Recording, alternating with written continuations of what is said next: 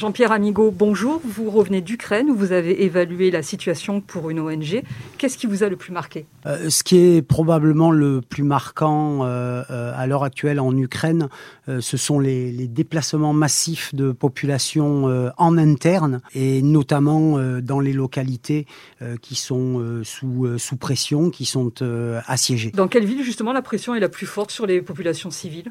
Alors elles sont nombreuses, mais de ce que j'ai pu constater personnellement, personnellement, les endroits où je me suis euh, rendu, il s'agit euh, essentiellement de Irpin, euh, Brovary, dans la banlieue de, de Kiev et Mykolaïev à l'est d'Odessa. Et pour quelles raisons les populations sont en danger dans ces, dans ces villes-là? Alors ce sont des villes qui, pour Irpin et Brovary, sont à proximité immédiate des lignes de front. Elles sont très régulièrement bombardées.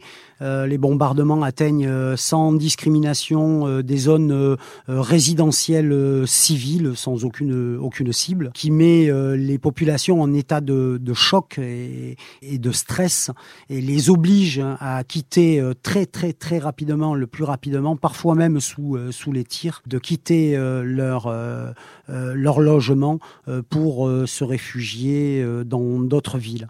À, à Mykolaïev, la situation est un peu différente dans la mesure où le,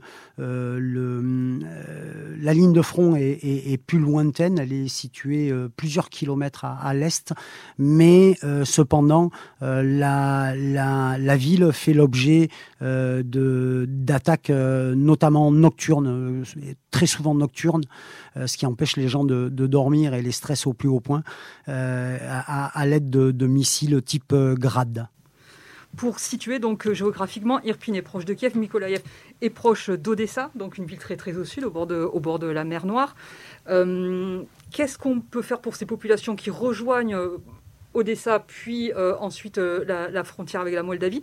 Qu'est-ce qu'on peut faire, nous, de plus efficace en Europe pour aider ces populations? Les Ukrainiens ont démontré euh, de façon magistrale euh, qu'ils arrivent à tenir, mais euh, ils ne peuvent tenir que grâce euh, à un approvisionnement, grâce aux médicaments. dont j'ai pu constater moi-même que qu'ils arrivent. Hein, L'aide internationale arrive en, en, Ukraine. Je peux le certifier.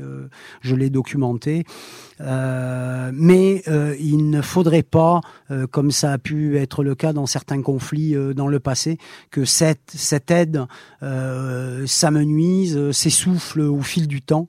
Euh, et ce dont ont besoin les Ukrainiens, euh, c'est dans la constance dans leur approvisionnement en, médicaments, matériel médical, nourriture, équipements divers, groupes électrogènes, etc. Et ça, il ne faut surtout pas que ça cesse. Parce qu'on parle beaucoup, effectivement, ici des réfugiés que nous accueillons en Europe, mais il y en a beaucoup qui sont des réfugiés de l'intérieur.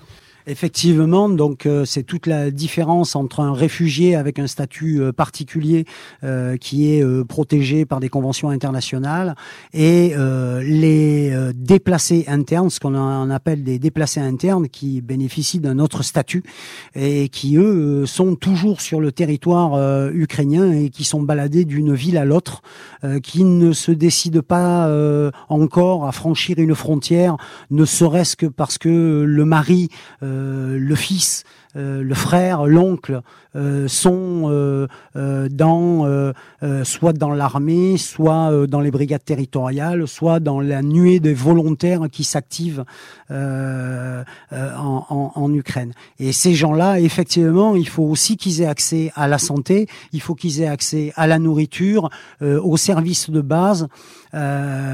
sinon, ça va être extrêmement difficile pour eux.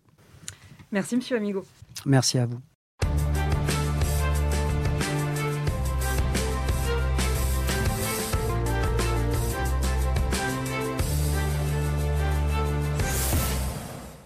Retrouvez cette émission et toutes nos productions sur Radio Indep et en podcast sur l'indépendant.fr, nos réseaux sociaux et votre plateforme de streaming favorite.